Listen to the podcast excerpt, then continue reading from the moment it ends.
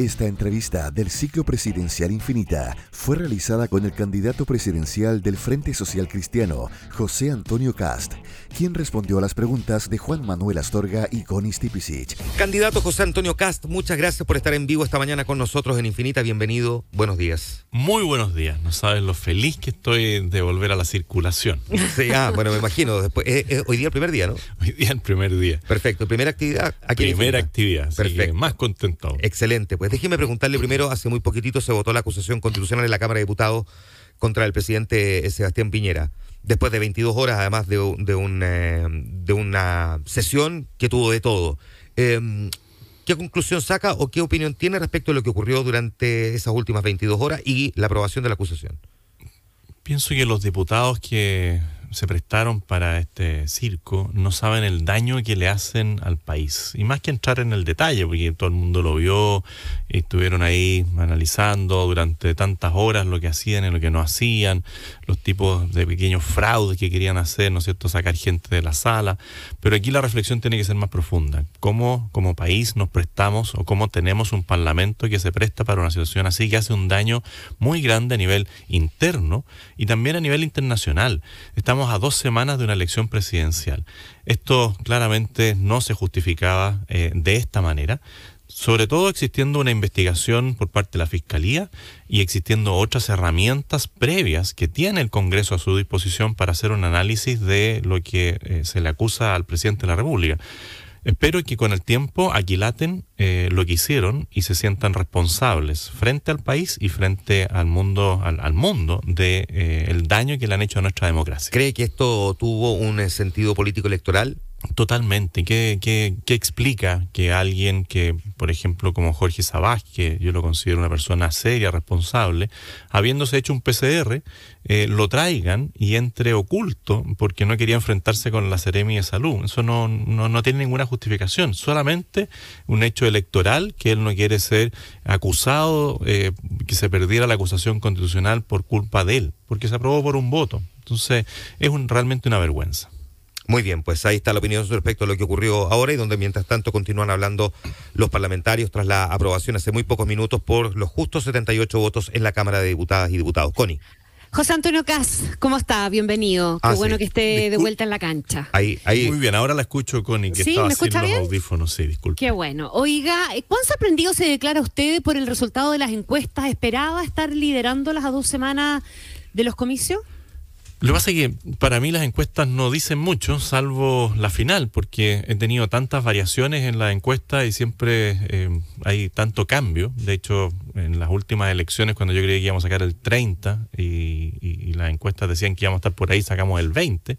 Entonces, la confiabilidad de la encuesta no es tanta. Sí, uno se sorprende, porque, claro, yo no, no, no imaginaba estar tan bien evaluado dentro de esas mismas encuestas que en las cuales nunca he creído mucho. A uno Ahora, le el mismo- mejora el ánimo, pero... Boric, el mismo Gabriel Boric ha reconocido y se difundió un mensaje suyo, ¿verdad? Eh, que efectivamente en la calle se ha hecho sentir el alza que usted ha tenido, al menos en la intención de voto. ¿A qué ajuste lo ha obligado a usted eso en lo particular en el diseño de su campaña?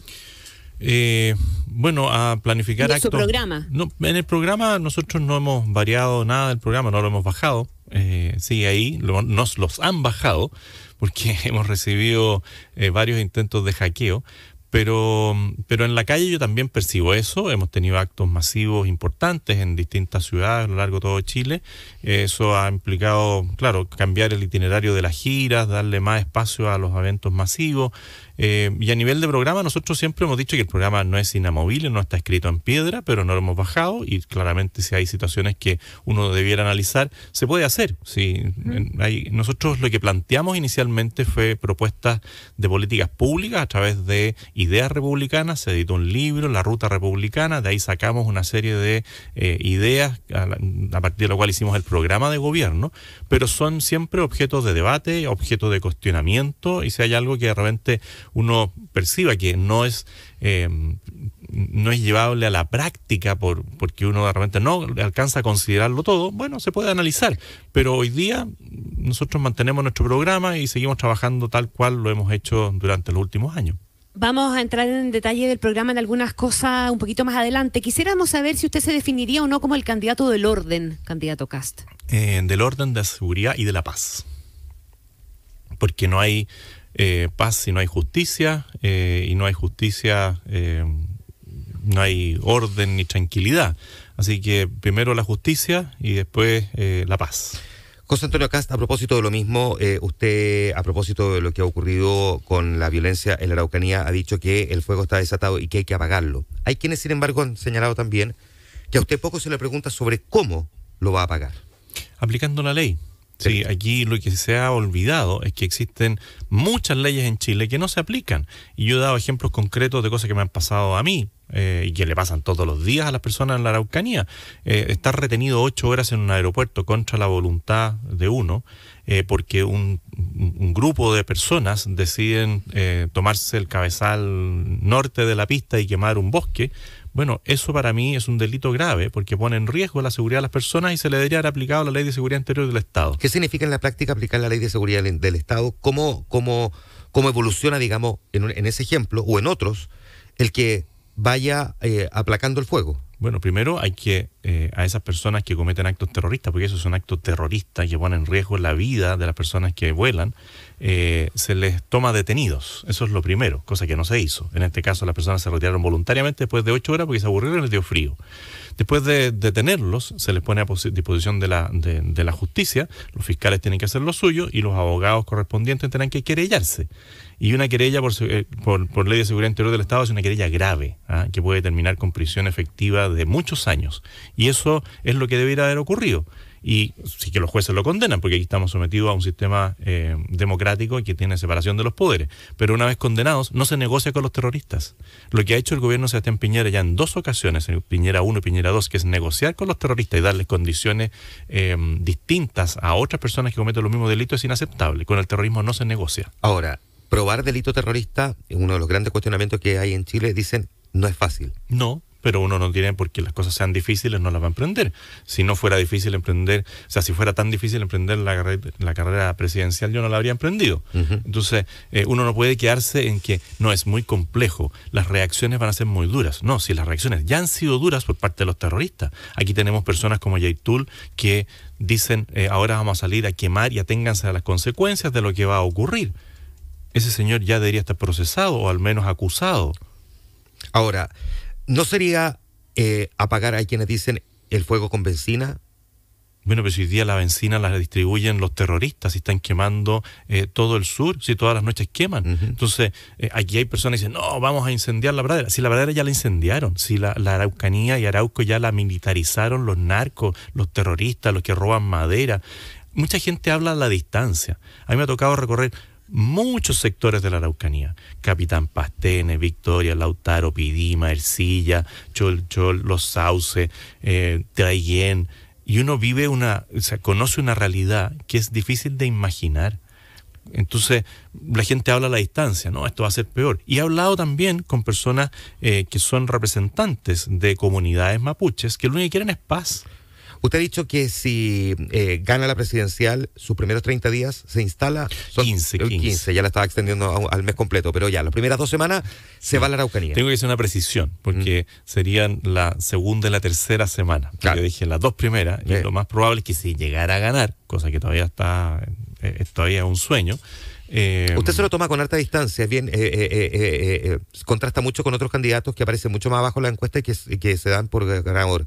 ¿Es realismo? Es eh, realismo, si esto no es fácil, si el que gane va a ganar por una diferencia estrecha, como ha sido en las últimas elecciones. Entonces esto no es una carrera ganada, no hemos ganado nada todavía, las encuestas son las encuestas nomás, el 21 de noviembre es un paso esencial y después viene otra elección distinta, que es la segunda vuelta, donde todo se vuelve a realinear. Vamos a volver a eso en un momento más. Eh, usted dice ya, la segunda y tercera semana se instala la Araucanía en concreto se instala, no solamente me imagino para dar una señal, sino que para tomar acciones concretas. ¿Cuáles serían las acciones concretas que tomarían esa segunda y tercera semana de su eventual gobierno? Primero dar la cara y decirle estoy aquí y no los voy a dejar abandonados como no los vamos a dejar abandonados como gobierno, como fue durante el, lamentablemente durante el gobierno de Sebastián Piñera. Lo segundo es ir a las localidades y abrir diálogos con distintas eh, personas y agrupaciones. Se hizo un trabajo muy importante por el obispo Vargas en la zona, eh, que llegó a conclusiones importantes, que fue bastante transversal y quedó guardado en un cajón. Bueno, tomemos eso y vamos medida por medida analizando qué cosas tenemos que hacer. Hay cosas prácticas. Si yo voy para allá, podré invitar, supongo, al Contralor de la República a, que me acompañe o, yo venir después con informes y antecedentes y decirle, oiga, mira, aquí se han entregado tierras. Se le ha pedido un informe a la Contraloría para ver cuántas tierras se han entregado y ese informe todavía no se ejecuta. Allá funciona la CONADI yo no entiendo por qué la CONADI no la dirigen personas de las etnias de los pueblos ancestrales y la dirige eh, un chileno. Muy bien, lo hace muy bien y todo, pero claramente eh, nosotros deberíamos hacer un cambio radical en cómo se maneja la CONADI. Transparentemos todas las solicitudes de entrega de tierra. Hablamos la lista y digamos, mire, esta es la lista de las personas que están solicitando tierras, este es el orden y que nadie se salte la fila. Cosas prácticas. ¿Sí? Avancemos con varios temas más de la contingencia, si le parece, a propósito de su, no, no sé si es escepticismo o realismo, más bien, como usted ocupaba la palabra, del, del avance que ha tenido en el, em, en, en, el resultado de, la, de las encuestas. Sebastián Sichel dijo que estaba dispuesto a conversar con usted un apoyo en segunda vuelta, si es que efectivamente usted ganaba la primera, pero a partir de ciertos temas que él consideraba importantes. Vamos por parte, ¿o no? Para ver si usted está dispuesto a transar o a ceder eventualmente en algo. Sebastián Sichel hablaba de revisar la rebaja de impuestos que usted ha establecido, eh, su política respecto de la mujer o del Ministerio de la Mujer en lo particular, y también el que no haya ningún retroceso en, por ejemplo, el aborto en tres causales. ¿Está usted dispuesto a ceder o a transar esas cuestiones que están puestas en su programa de gobierno? Yo siempre estoy dispuesto a conversar, porque soy una persona eh, que actúa sobre la razón, el diálogo, eh, y todos los temas, salvo los que implican algo de convicción, eh, siempre uno está abierto al diálogo. Y incluso en aquellos donde yo tengo una convicción, yo estoy abierto al diálogo. Si cuando se discutió la ley de aborto, yo estuve muchas horas debatiendo, discutiendo, argumentando. Y cuando perdí, no me encadené a la puerta del Congreso o a la Secretaría para decir que la ley no salía de ahí. Y tampoco he insultado ni agredido a nadie que ha practicado abortos. No, no lo comparto. Y voy a seguir argumentando siempre de que para mí es una mala salida llegar al aborto. Y podremos dialogar con él de cómo es la educación sexual sexual que se requiere, cuáles son las sanciones, pero yo no voy a cambiar mi posición en el aborto y voy a defender siempre la vida desde la concepción hasta la muerte natural. En el tema tributario, yo sí estoy dispuesto a conversar, eh, porque claramente él puede decir, mire, usted necesita todos estos impuestos, pero yo le puedo contraargumentar y decirle, oiga, pero es que si nosotros disminuimos el tamaño del Estado, si recuperamos los 5 mil millones de dólares que dice el BIT que se pierden por mala gestión, si le hacemos caso a la DIPRES y reformulamos los proyectos sociales que no llegan a las personas en los recursos, a lo mejor él va a entender que nosotros podemos recuperar entre 5 mil y 10 mil millones de dólares del presupuesto y además si logramos crecer como país, también vamos a inyectarle más recursos a la economía. José Antonio, eh, vamos a volver sobre el tema impuesto un poquito más adelante, pero en el fondo aquí el cuestionamiento que hay respecto de, de, su, de sus convicciones, en el fondo, ¿verdad? Es que pudiese eventualmente darse un retroceso en libertades ganadas. ¿Lo ganado se mantendría en un eventual gobierno suyo en este tipo de temas, en los temas, comillas, llamados valóricos? Es que depende de lo que usted considere por ganar. Si usted eh, considera ganar eh, lo que ya está legislado en, el, fondo. ¿Usted garantiza que no habría ningún retroceso, por ejemplo, en lo legislado respecto del aborto? o si hay un avance en materia de matrimonio igualitario o adopción homoparental, ¿usted tampoco aplicaría ningún tipo de retroceso? Lo, primero es decir eh, que estas decisiones las toma el Congreso. Eh, y yo, más allá de poder tener una convicción para poder cambiar una ley como la que existe hoy día, que a mi juicio es una mala ley, y no lo voy a no, no, lo voy, no voy a cambiar de opinión. La ley de aborto es una mala ley. Eh, y si yo no tengo las mayorías parlamentarias, no la voy a poder cambiar. Y claramente, si yo tuviera las mayorías parlamentarias, eh, presentaría un proyecto de ley para tratar de modificarlo, rebajar eh, las semanas, decir que siempre se ha privilegiado la salud de la madre, siempre decir que el, el, bienestar de la madre es importante. Hay muchas cosas que se pueden modificar. y si tuviera mayoría parlamentaria, lo intentaría, pero es muy difícil, eh, como están las situaciones hoy día, de que exista una mayoría parlamentaria para poder modificar esa ley y es una realidad y por eso yo siempre soy realista. Usted dice que está dispuesto a conversar, que, que, que esa posibilidad está sobre la mesa, incluso en los temas en los que tiene convicción.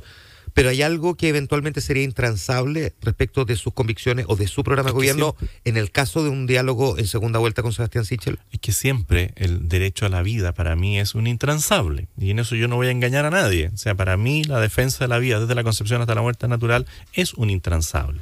Eh, pero estoy dispuesto a, yo siempre estoy dispuesto a dialogar, más allá de que eh, para mí es, es algo por lo cual yo me he dedicado a la política también. Eh, pero hoy día la realidad es que tenemos problemas urgentes. Entonces yo no entiendo por qué Sebastián Sichel se queda como pegado en algunos temas, teniendo urgencias sociales como las que tenemos en salud, en educación, en migración, en seguridad. Eh, todos esos temas para él no son tan importantes, para mí son fundamentales. El otro ya está resuelto. Él quiere reabrir un debate que está resuelto legalmente. Ahora, él le ha planteado también otros temas. Él dice, yo no construyo zanja, construyo puente. Bueno, pero, conoce, yo le invitaría a, él a, visitar realmente, eh, o sea, conocer Colchane conocer el altiplano, saber lo que es el narcotráfico, saber lo que es el contrabando, saber lo que es la indignidad con la que viven los migrantes que llegan a Iquique. Yo no sé cuándo estuvo la última vez en Iquique y conversó con los migrantes que están durmiendo a la salida del eh, terminal de buses en la calle. Déjeme preguntarle por otra cosa también que se ha instalado como parte de, de la discusión en esta semana. Usted ha criticado bastante el proyecto de ley de indulto que se presentó para los presos tras el 18 de octubre del 2019, pero al mismo tiempo propone un indulto para los detenidos de Punta Peuco, que en este caso han sido condenados por crímenes de lesa humanidad. ¿No hay una contradicción en ese discurso de cuestionar un indulto pero proponer otro? Es que yo no he propuesto un indulto generalizado para nadie. Yo lo que he señalado es que aquí hay situaciones humanitarias que deben analizarse. El indulto que plantea Yasna Proboste, porque ella es autora del proyecto de ley, incluye a personas que han cometido distintos delitos. Incluso la fiscalía le ha dicho, oiga, si se lleva a la práctica este proyecto de ley, van a salir una cantidad de personas por otro, por, delitos que están incluidos aquí, que no son parte de lo que ella llama la revuelta social. Por lo tanto, ese tipo de ley general de indulto yo no la comparto. Sí, sí hice un punto respecto de la ley de indulto por temas de COVID donde se excluyó arbitrariamente a las personas que están cumpliendo condena por violación de los derechos humanos que cumplen los requisitos. Yo no creo en la arbitrariedad de las normas. Si uno va a dictar una ley de indulto es para todos. Eh, porque eso es, el sentido de la de indulto. Otra cosa es que hay situaciones humanitarias de personas que están eh, con enfermedades terminales, ya sea en Punta Peuco o en la cárcel de Hacha en Arica eh, o en alguna otra cárcel, Alto Bonito, ¿no es cierto? Que por razón humanitaria uno puede proceder a indultar. El presidente Piñera ha indultado a personas, pero siempre ha llegado tarde, porque se mueren antes de recibir el indulto. ¿Qué dice usted respecto de quienes a su vez a usted lo tratan de negacionista respecto de los crímenes que efectivamente se cometieron durante la dictadura? Que no me conocen. Sí, sí está claro que se, eh, existieron eh, situaciones complejas de violación a los derechos humanos después del año 73 y también existieron antes del 73. Entonces yo le diría, oiga, usted es negacionista respecto a lo que ocurrió antes del 73 y usted es negacionista de lo que dice de Che Guevara, de Fidel Castro, usted es negacionista de Chávez, usted es negacionista de Maduro, usted es negacionista ahora en la actualidad de eh, Ortega en Nicaragua porque hay gente que celebra el triunfo de ese personaje que tiene encerrado a toda la oposición. Bueno, eh, eh, la izquierda tiene un doble estándar increíble. Usted no es negacionista, por lo tanto, de lo que ocurrió en ese periodo pero si es parte de la historia de Chile que tenemos que superar. Lo que pasa es que hay algunos que se quedan pegados y yo quiero salir mirando hacia adelante. Y eh, por qué en algunos debates incluso eh, han salido para atrás algunos que me han cuestionado, porque no conocen la realidad a fondo. A mí me han cuestionado por temas de los que ocurrieron en Paine. Yo le digo, ¿y usted conoce el, eh, el callejón 24 de abril? No, ah, pero ubica el callejón de las viudas, mire, sí me suena. Entonces uno dice, esta persona hablan sin conocer yo al menos me he dedicado a recorrer Chile, a conocer situaciones complejas, a vivir o a compartir dolores con las personas. Eh, y eso me hace mirar hacia adelante, porque esas personas que no están ideologizadas, que no toman esto como una bandera de defensa radical de algo, siempre quieren eh, avanzar. Conversamos con el candidato presidencial José Antonio Cast en vivo esta mañana en Infinita, en este especial de ¿Quién lo diría? Presidenciales 2021. Connie. José Antonio, parte de las apreciaciones que genera su opción presidencial está eh, relacionada con su rechazo al proceso constituyente y a su reconocimiento de que podría terminar haciendo una campaña desde la moneda por el rechazo en el plebiscito de salida. Si usted triunfa en primera vuelta, va a ser bastante evidente que habrá obtenido también votos de la prueba, ¿verdad? Por las matemáticas del, caudal de voto. ¿Ha variado en algo su posición en ese sentido? Yo lo que he señalado es que me gustaría cerrar el capítulo eh, constituyente porque creo que nos hace mal como país estar en un debate permanente de qué constitución vamos a tener. Si la convención constituyente evoluciona, y evoluciona para bien, no como lo que estamos viendo ahora, que siguen habiendo debates interminables entre corpóreos, porque incluso llevan un dinosaurio y llevan a la figura de Pikachu, después no sé qué otra figura apareció, y o sacan definitivamente a Rojas Vade, eh, porque sigue ahí, ¿no es cierto?, recibiendo su sueldo, eh, bueno, uno podría decir, aquí hay una evolución y las personas quieren empezar a trabajar en serio respecto a una nueva constitución. Si podemos llegar a un acuerdo de una constitución que mantenga ciertos parámetros de estabilidad para el país y aunque a mí no me convenza plenamente, yo sería partidario de cerrar el capítulo, avanzar y dejar eh, la constitución por escrito. Si eso no se da, claramente eh, yo votaría en contra en un plebiscito de salida y si fuera presidente, evidentemente, si no estoy de acuerdo con lo que están señalando, levantaría la bandera del rechazo. Ahora, parte de esas aprehensiones, José Antonio Cas, pasan por las garantías que usted puede dar respecto de la paz social. El temor, ¿verdad? Y esto probablemente usted lo habrá escuchado más de alguna oportunidad, es lo que pueda pasar en las calles en un eventual gobierno suyo. ¿Qué peor de lo que ya ha pasado puede llegar a pasar? Si lo que hemos tenido, bueno, pero aquí lo que hemos tenido es quemas de un sinfín de estaciones de metro, destrucción masiva de centros cívicos, o sea, ya han hecho lo que han querido y no han tenido em, respeto por nadie. Nosotros aplicando la ley, le aseguro que vamos a controlar en parte el vandalismo y el salvajismo de algunos de destruirlo todo. Y las personas se cansaron. ¿Por qué yo hoy día tengo una posibilidad mayor de salir electo? Porque la gente se cansó, usted misma lo dice. Si yo gano, va a ser con votos de gente de la prueba. Y es evidente, porque hay gente que votó a prueba con justa razón, pensando que iban a cambiar las cosas y que se dan cuenta de que los volvieron a engañar de que las personas que se suponía que iban a enfrentar los problemas que están ahí todavía, los problemas de educación, de pensiones, de salud, de seguridad ciudadana, siguen estando igual o peor que antes de la elección de la convención constituyente. Entonces las personas se, se cansaron o se defraudan y buscan una alternativa de seriedad de alguien que diga, mire, nosotros vamos a ordenar, vamos a recuperar la paz social, y, en eso estamos. Si yo soy una persona que está abierta al diálogo y puedo tener diálogo con gente en la Araucanía, puedo tener diálogo con gente de las de migrantes, puedo tener diálogo con los funcionarios públicos de las distintas agrupaciones de, funcionarios. Yo no tengo problema en conversar con gente de la CUT y ¿Con la quién le cuesta más conversar de ese tipo de, de estamentos? En principio no me cuesta conversar con nadie, salvo que el otro no quiera conversar. Y claramente un, un personaje como Yaitul, eh, Ancalaf, son personas que no quieren conversar, que quieren agredir. Bueno, con ellos no hay posibilidad de conversar, pero con el resto no tengo problema. José Antonio Casta, hablemos de, de programa, hablemos de reactivación, sus propuestas bajo el título de Derecho de Reactivación Económica.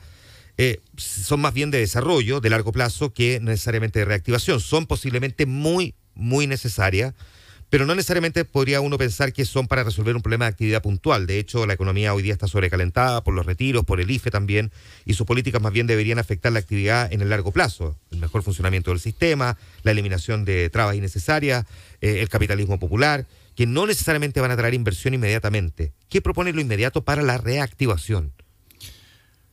A ver, primero decir que vienen tiempos difíciles y eso es algo que al menos nosotros hemos tratado de instalar en todas nuestras presentaciones, a diferencia de otros que dicen, no, no importa, demos más retiro, demos más IFE, hagamos esto, porque hay algunos que creen que esto es eh, llegar y abrazarse, imprimir billetes. No, vienen tiempos muy complejos y yo creo que lo primero es recuperar la confianza. Y para recuperar la confianza tenemos que recuperar el orden público. Entonces, todo lo que vaya relacionado con la economía, primero pasa por dar ciertas certezas. Si nosotros no lo logramos dar certezas y, seguridad jurídica, por ejemplo, en la macrozona sur, no van a haber más inversiones y las que hay se van a cerrar. Y después eh, la confianza de que las normas van a permanecer estables. Por eso es tan importante que el Parlamento cambie. Si nosotros no logramos cambiar en parte lo que hoy día estamos viendo en el Congreso, esto va a ser más difícil. Entonces, no es solamente eh, el, programa económico, sino también cómo nosotros eh, nos presentamos y, ganamos más espacios en el Congreso para la racionabilidad. Y por eso estamos tan empeñados en el tema de los apoderados de mesa y en traspasarle la buena vibra o las buenas sensaciones políticas a los que van de candidato al Parlamento. Y después, señales claras. Por ejemplo, eh, nosotros hemos dicho que si yo salgo electo presidente me voy a rebajar el sueldo a la mitad. Eso es una señal, no es la solución del problema. Está claro que no.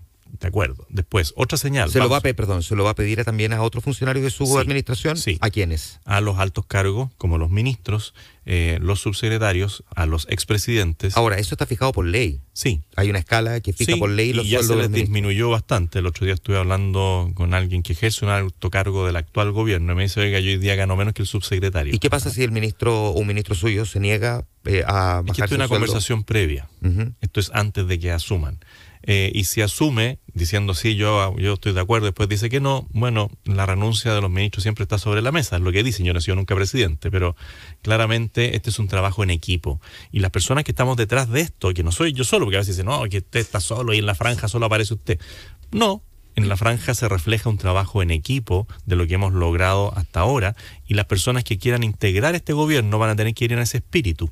Incluso le hemos planteado, mire, si usted eh, quiere hacer un sacrificio real, porque este es un sacrificio real, eh, por dos años, bueno, no va a haber una crisis de gabinete para el cambio. Va a decir, mire, esta persona vino por dos años a cumplir un rol y eh, ahora quiere ayudarnos de otra manera. Entonces, el espíritu de equipo yo creo que es lo que primero que tenemos que lograr para este desafío. Y después hay cosas, perdón. Sí, sí, Sí, déjeme, déjeme, es en la misma dirección en el fondo, ¿verdad? Usted, José Antonio, es el único que no comparte, el único de los candidatos que no comparte el diagnóstico de que la actual crisis social y sanitaria demandan aumentar la recaudación fiscal para garantizar más derechos sociales. ¿Cómo se hace cargo entonces del país y las personas que quedaron producto de la pandemia y otras situaciones más, más empobrecidas? Es que yo creo que eh, recursos hay, pero están mal administrados. Por algo el Banco Interamericano del Desarrollo dice que no sabe dónde llegan 5 mil millones de dólares, no, no, no, no saben hacerle un seguimiento. Nosotros hemos hablado de un, presupuesto transparente, que ojalá cualquier persona llegue a ver hasta dónde llegó el peso que se quería, que se, se dice que se gastó. Ahí hay un tema. Después hay que hacerle caso a la DIPRES. Si hay toda una estructura dentro del Estado que dice qué programas funcionan y cuáles no. Los que no funcionan tienen, dejar, dejar, tienen que dejar de hacerse. ¿Cómo cuál dejaría usted hacer? A ver, yo parto por algunas cosas que me parece que hay que cambiar. Por ejemplo, el CENSE. El CENSE son 500 millones de dólares de beneficio tributario que quedan en las OTIC y en las OTEC eh, de grandes organizaciones que no necesariamente prestan una utilidad. Entonces, ocupemos bien esos recursos. Hay eh, distintos programas, no sé, el Quiero mi barrio, que es un gran programa, pero que no llega a la práctica como debiera llegar. Entonces... Eh, Ahora, José Antonio, perdón que lo, que lo interrumpa un segundo, pero, pero aquí estamos hablando de, eh, en su programa hay cosas que tienen un costo importante. Entre ellos, por ejemplo, ¿verdad? El pago del pilar solidario.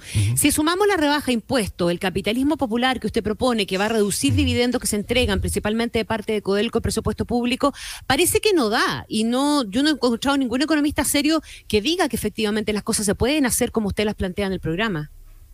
Bueno, nosotros sí tenemos economistas serios eh, y nosotros planteamos, por ejemplo, que el pilar solidario es un tema a trabajar en cuatro años. Nos decimos que desde el primer momento vamos a tener el pilar solidario eh, que es absolutamente necesario. ¿Y de dónde saldría el financiamiento para ese pilar entonces? Bueno, hay una cosa que se llama crecimiento económico y que nosotros estamos convencidos de que podemos pasar del 1,2, del 1,5 al 5% de crecimiento y cada punto de crecimiento son 700 millones de dólares. Hay ciertos programas que habrá que modificar. El Transantiago hoy día, que está funcionando un poco mejor, sigue, eh, sigue teniendo que inyectarse los 800 millones de dólares al año, más los 800 millones de dólares que se le ingresan por el Fondo espejo. En el tema a las regiones, claro. A las regiones, claro. Eh, y hay cosas en regiones que con el fondo de espejo eh, no sirven. Si usted va a Antofagasta y todavía no tenemos la electromovilidad que debiéramos tener, ve las ciclovías que suben al cerro y pregúnteme cuántas bicicletas pasan al día por ahí. Ni una. Ahora, José Antonio Castro, una economía como la de nosotros, tan interdependiente, no solamente se mueve en función de las políticas adoptadas por el gobierno, sino que y fundamentalmente por los vaivenes propios de una economía que es eh, interdependiente del resto del mundo. O sea, podemos plantear hacer todos los esfuerzos posibles para crecer más, pero la verdad es que si el mundo va en un sentido contrario, uno podría sortear de mejor manera una contracción económica internacional, pero no necesariamente crecer. Estoy de acuerdo, y por eso es tan importante, primero, internamente cerrar el debate constituyente, porque eso pone incerteza, inseguridad en el ambiente, porque nadie sabe si va a seguir existiendo el mismo derecho a propiedad que tenemos hasta el día de hoy, si lo van a cambiar. Después, eh, me tocó, por ejemplo, estar en una reunión con todos los embajadores de la Comunidad Económica Europea en Chile. Fue muy interesante. Y ellos ahí decían, mire, si nosotros queremos invertir, nosotros tenemos recursos, pero queremos una contraparte seria. Y hablamos, por ejemplo, de eh, toda la planta de energía de Cerro Dominador que está ahí en el norte, ¿no es cierto? Que es una torre como el Costanera Center que está llena de sal y se ilumina con espejos y que genera electricidad, o sea, energía eh, día y noche. Bueno, ellos dicen, nosotros aquí lo que requeríamos era un aporte inicial que fue, si no me equivoco, de 15 millones de dólares, para que después se invirtieran 1.500 millones de dólares. Por lo tanto, si hay una contraparte seria, si nosotros estamos dispuestos a, a, ser corresponsables en la inversión, hay recursos en el extranjero para invertir en Chile, pero tenemos que facilitarles el camino a las personas. Y también lo mismo para los emprendedores en Chile. Cuando nosotros le decimos a alguien, oiga, ¿cómo le ha ido con la Corfo? ¿Cómo le ha ido con Cercotec? ¿Cómo le ha ido con el FOSI? Y le dicen, me tienen enfermo con la cantidad de requisitos y pagaré, me habría salido más fácil pedir un crédito bancario. Ese tipo de cosas se tienen que reactivar. La Corfo es un gran motor de desarrollo, el Banco del Estado es un gran motor que podría dedicarse más a las pymes que a ser un banco comercial común y corriente. Ah, eh, tema eh, ineludible en campaña también, las AFP. Las pensiones, no solamente las AFP. Usted propone seguir con el, sistema de capitalización individual.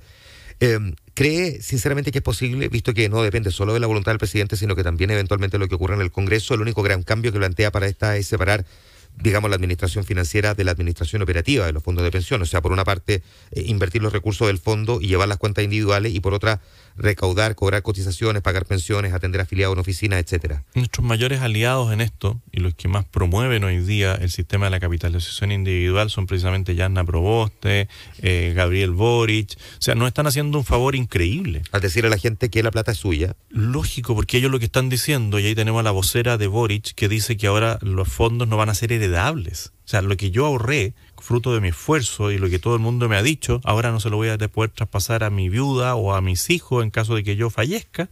Bueno, la gente arranca de eso. Entonces, yo les agradezco a ellos que hablen de los fondos nacionales, que salga a hablar el señor Grau, que salga a hablar el señor De Polo, que salga a hablar la señora Sangüesa, que salga a hablar la señora Lucía Damer, Telier, Figueroa. Son grandes activistas de nuestra campaña porque le están mostrando a la gente lo que ellos van a hacer, le van a quitar sus fondos.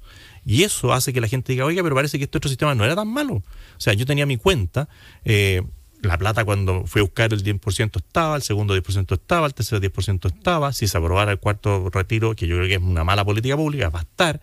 Eh, entonces, ahora me lo van a quitar. Ese es un punto, pero ¿cómo se hace para mejorar efectivamente las pensiones? Ah, bueno, distintos temas. Eh, primero o sea, parte de un todo, sí. Sí, lógico, pero es que esto no es automático. Si alguien dice, oye, esto va a mejorar las pensiones el día de mañana, no es así. Yo muchas veces cuando era diputado iba a los clubes de adulto mayor y las, todas las personas me decían, oiga, ¿qué va a hacer con nuestras pensiones? Yo le decía, eh, ¿quiere irse muy contenta? Sí, le voy a duplicar sus pensiones si yo llego a ser diputado de nuevo, senador. Eh, ¿Usted me cree? No, o sea, es un mentiroso más. Entonces yo le decía, hablaba con la verdad. Mire, nosotros, esto va a tomar tiempo. En el intertanto. ¿Cuánto tiempo? Tres años, cuatro años, cinco años.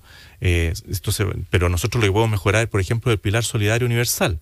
Y decirle, usted va a tener después de cuatro años un pilar solidario universal que le va a entregar una pensión no grande, pero más razonable que la actual. Y podemos hablar de 250 mil pesos, 280 mil pesos. ¿Se puede lograr? Se puede. No se quiere usted amarrar, a diferencia de otros candidatos, con un número específico. Es que yo creo que el que se amarra eh, comete un error. ¿Por qué? Porque las cosas van variando. Yo puedo, por ejemplo, si voy modificando el sistema, incluso mejorar las posibilidades. Si yo digo, miren, aquí la edad de jubilación se va a indexar con la edad de entrada al trabajo de nacimiento, porque claramente la persona que hoy día, hoy día entra a trabajar no se va a jubilar a los 60 o los 65. ¿A qué se refiere con indexarla con la edad de entrar, al, eh, la edad en que yo empecé a trabajar? Nosotros tenemos que eh, adjuntar eso a la, a la, expectativa de vida de las personas. Ya, que le pregunto esto porque en otros países ha ocurrido también que echa la ley, echa la trampa y aparecen personas trabajando desde los 14, 15 años.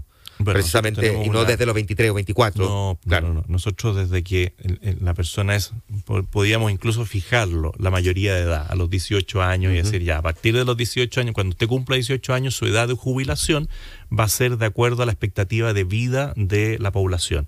Y hoy día, si alguien entrara, en vez de jubilar a los 60 a los 65, si entrara a trabajar hoy día, podríamos decir que va a jubilar a los 61 a los 66. Eh, y eso ya le da una, una, certeza al sistema distinta. Después el tema de las lagunas, el tema de declarar lo que es el ingreso. Hoy día en Chile hay ingresos subdeclarados, porque si yo trabajo en la locomoción colectiva menor, taxis colectivos o, taxis, eh, no impongo el, porcentaje diario o mensual para el ahorro. Si yo trabajo en un restaurante, eh, tengo un sueldo fijo, la, por la propina yo no hago una imposición es eh, ingreso, ingreso directo, flujo. Pero si yo ahora le planteo un impuesto negativo a todos aquellos que ganan menos de 800 mil pesos y le digo, usted si me declara todo lo que gana va a tener un premio, lo más probable es que el mismo trabajador le empiece a exigir a su empleador. Perdón, pero por ejemplo, hay gente, eh, que digamos las cosas como son en la realidad, hay gente que hace jardines, jardinero. Sí, sí, sí, y ganan el día. Que ganan el día, no, muchas veces no boletean. No. Y por lo tanto no hay como tirar un registro de cuál es su nivel de ingreso. ¿Qué se hace, por ejemplo, con esas personas que luego requieren de una pensión? Bueno, a esas personas nosotros le vamos a decir, mire, si usted declara lo que está ganando eh, informalmente, porque hoy día la informalidad ha crecido y después de la pandemia ha crecido mucho más. Si nosotros le decimos, mire, si usted declara que gana, no sé, 800 mil pesos al mes, usted va a tener un premio y nosotros le vamos a devolver una cantidad. Y además no le vamos a cobrar por el bono FONASA. Porque también se da la otra situación que el Estado dice ya, usted para tener una prestación de salud tiene que pagar por la prestación. En el caso FONASA, si tiene un sueldo determinado, si tiene un sueldo más bajo, es gratuito. Bueno, todas esas cosas hay que enfrentarlas en la práctica. Perfecto. Déjeme preguntarle por el capitalismo popular. Usted propone crear un sistema de capitalismo popular para que los chilenos participen de la propiedad de compañías como Codelco, ENAP, ENAMI, Ferrocarriles, TVN, etcétera. ¿Para qué? ¿Qué es lo que pretende a través de eso? ¿Privatizar completamente las empresas públicas, un porcentaje de ellas, para que sean gestionadas, controladas por el sector privado? ¿Se mantendría una gestión estatal? ¿Cuál es el objetivo? No, nosotros queremos mejorar la gestión. Hoy día, por ejemplo, me ha tocado estar ya varias veces por distintos debates en TVN y me alegro de que hayan ido mejorando la gestión. Hoy día ya veo que han ido desapareciendo estos camiones que tenían estacionados ahí por años y que no funcionaban y ya están puestos a la venta, eh, o que están arrendando los estudios para hacer debates o, en el fondo sacarle mayor rentabilidad a, la infraestructura que tienen, incluso arrendando estacionamiento, todas esas cosas, yo digo, ah, al fin están utilizando bien eh, los bienes que tienen. Entonces, si yo veo que la cosa empieza a mejorar, bueno, claramente uno diría, metámosle eh, parte de capital privado para mejorar la gestión y dejémoslo como una empresa pública. Y Codelco lo mismo, nosotros lo que hemos dicho no es que queremos privatizarla, nosotros queremos mejorar la gestión y claramente mejoraría si es que entraran capitales privados o que la gente tuviera real participación, porque yo entiendo, Codelco está asimilado como el sueldo de Chile. Todo chileno dice Codelco es mío. Pero cuando uno le dice, oiga, ¿y qué, qué tanto le llega de Codelco? La gente dice, ah, en realidad no me ha llegado mi dividendo en 20 años. Bueno, a lo mejor si uno le llegara algo de Codelco estaría más atento. Es como las personas que están muy atentas a su cuenta de AFP cuando va a la baja, pero cuando va al alza eh, no se preocupan. Entonces el cobre cuando va al alza nadie se mm. preocupa, pero cuando va a la baja sí hay que preocuparse. Déjeme preguntarle esto porque ha sido un debate largo en la historia de Chile. Nadie ni siquiera tiene tan claro cuánto cuesta Codelco realmente. No sabe cuánto cuesta porque no son capaces de ponerle un precio, visto los vaivenes que tiene la libra de cobre a nivel internacional, que podríamos haberlo vendido muy barato hace dos años y hoy día están lamentando.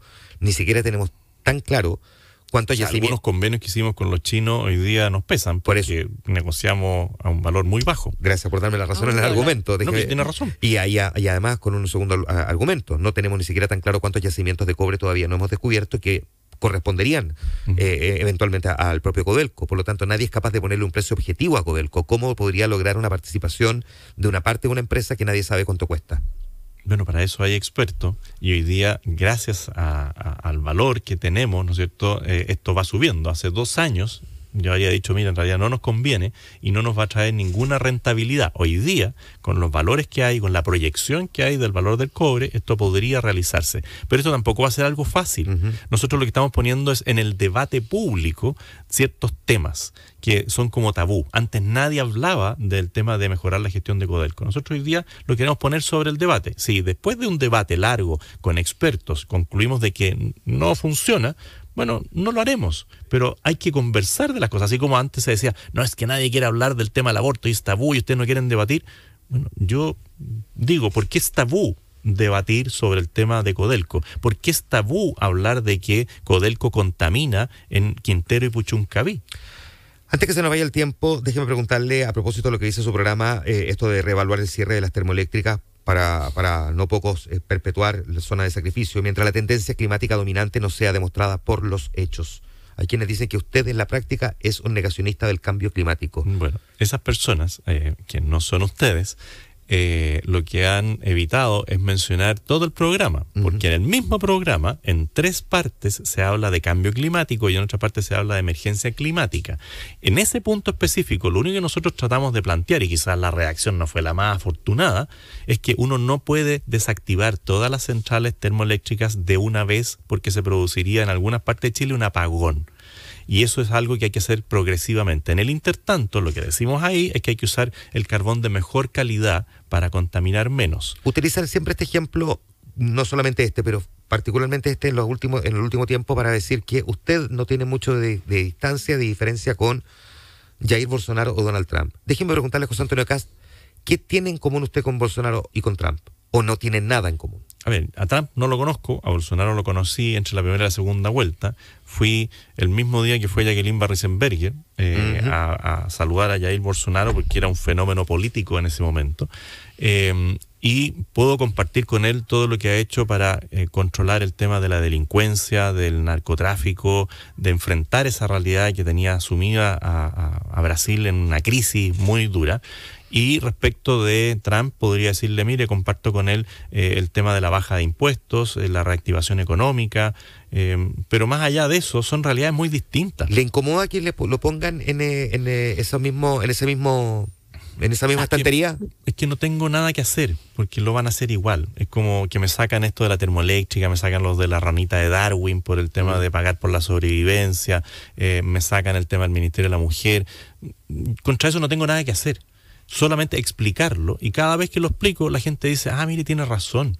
Él no quiere terminar con la ranita de Darwin, por el contrario, nosotros lo que queremos hacer es cuidar más la naturaleza, más la flora y fauna. Es el programa que más habla de medio ambiente, pero sacan la perlita, porque quedó en una reacción que no era la más explicable.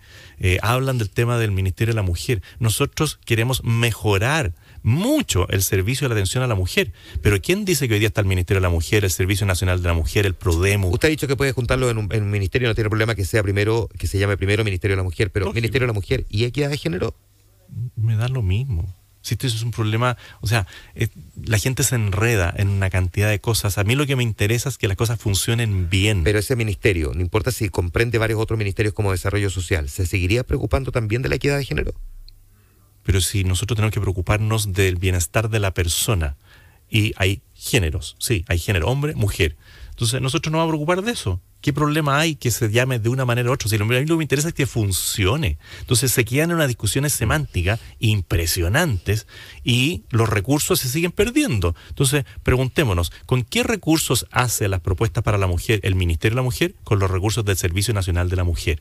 ¿Quién lo lleva a la práctica a veces? El PRODEMU. Entonces nos pasa lo mismo en deporte. Tenemos el Instituto Nacional del Deporte y el Ministerio del Deporte. Yo habría supuesto que cuando crearon el Ministerio del Deporte iban a cerrar el Instituto Nacional del Deporte y lo iba a subsumir no lo hicieron. Ahora dicen, vamos a crear el Ministerio del Pueblo de los Asuntos Indígenas, pero no arreglan la CONADI. Entonces van a crear otro ente burocrático y no van a arreglar el que hoy día está funcionando. José Antonio Cast, en preguntas cortas, de respuesta corta idealmente. Estas son las más difíciles. Sí, Sobre todo a esta hora de la mañana. No, créame que no, créame que no. A ver. Si pasara segunda vuelta, ¿a quién prefiere tener enfrente? ¿A Gabriel Boric o a Yasna Proboste? Siempre a Yasna Proboste ¿Sí? ¿Por qué? Porque es menos radical. Pues si yo quiero el bien del país, pues no este modelo de destrucción total al que nos quiere llevar la izquierda del Partido ¿Y Comunista. qué le pasa con los que dicen que si Yana Proboste compite con usted en segunda vuelta gana porque se lleva todos los votos de la izquierda? Bueno, si es mejor para Chile que sea así. pues. ¿Cuál ha sido el mejor gobierno de la historia de Chile? Eh, en el que participó Portales. Oh, qué manera. me preguntó, sí que es pero, me, pero me preguntó por la historia, pues no me dijo de, de, de lo último, Claro. Nos ¿Cómo, mató. de las No. últimas décadas. ¿Cómo me, se- me la dieron en Claro, bandeja. ¿Cómo pues. se define usted políticamente? No, yo soy balmacedista libre pensador. Ya, listo. Pero hay que tener algún grado de humor. Está excelente, ¿no? De hecho, lo estaba extrañando que si hay algo que tiene José Antonio Cast, entre otras cosas, mucho sentido del humor. José Antonio Cast, pueden ver una entrevista que me hizo ¿no? Herman No hay- Hein. no Ahí se van a reír. sí, eso está en, en TikTok. ¿Dónde En está? Sí, en YouTube tiene su canal, se Ah, llama ya. acá conociéndonos. Se van a reír y se van a sorprender. José Antonio Cast conversando esta mañana en vivo con nosotros en que lo diría en este ciclo presidencial 2021. Muchísimas gracias, José Antonio, por estar con nosotros. Muchas gracias a ustedes que estén bien. Escucha esta y otras entrevistas del ciclo presidencial Infinita en infinita.cl.